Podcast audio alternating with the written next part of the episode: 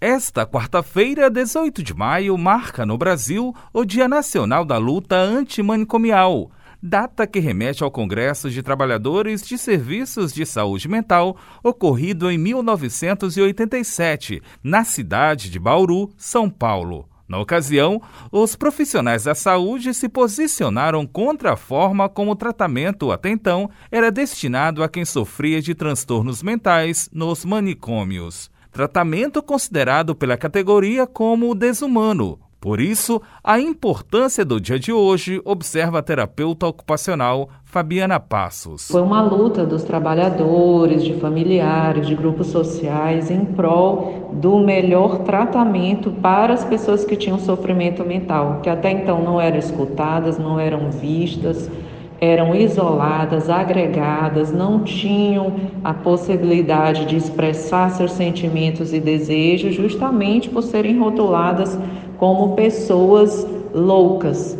A luta antimanicomial veio para propor uma nova modalidade de assistência. O movimento da luta antimanicomial é um apelo ao fim desses ambientes hostis e ao aumento dos direitos para as pessoas com sofrimento mental. Um movimento de apelo das classes dos trabalhadores da saúde mental, de familiares, de grupos sociais em prol da vida, que visualizavam. É, o direito de ir e vir de pacientes com sofrimento mental, que até então eram enclausurados e tinham esses direitos negados. Né? Então, a luta veio para dar voz a esses pacientes. Existia uma cultura de internação, pontua Fabiana Passos. A agregação de pessoas em um espaço dito de tratamento foi uma das fases da história da psiquiatria e da saúde mental. É, Entendia-se que era necessário tirar aquelas pessoas da rua, porque elas não estavam dentro de um padrão de normalidade e precisavam ser tratadas num espaço. Só que, com o tempo, se viu que esse espaço não era um, um espaço que produzia efeito terapêutico.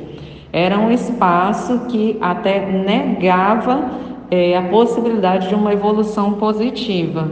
Daí, a importância da criação da Lei 10.216, aprovada em 2001, que repercute positivamente na melhora do tratamento. Reorienta o modelo de atenção à saúde mental, defendendo os direitos das pessoas que necessitam do tratamento. A Lei Paulo Delgado 10.216, ela vem para garantir um direito humanizado às pessoas com sofrimento mental. Então, ela vem com a proposta de mudar o tipo de assistência, mudar os tipos de dispositivos, não só de hospitalocêntrico, como aberto à comunidade, de demanda espontânea, sobretudo a possibilidade de você receber um tratamento onde você é escutado em suas questões. A terapeuta ocupacional chama atenção ainda para a importância do CAPS, Centro de Atenção Psicossocial. Ele é um dos serviços substitutivos do hospital psiquiátrico com a finalidade de atender as pessoas com sofrimento mental grave é, de forma humanizada e ampla. Ele é constituído por uma equipe multiprofissional e ele é avaliado por todas essas especialidades e acompanhado através de terapias individuais e em grupo.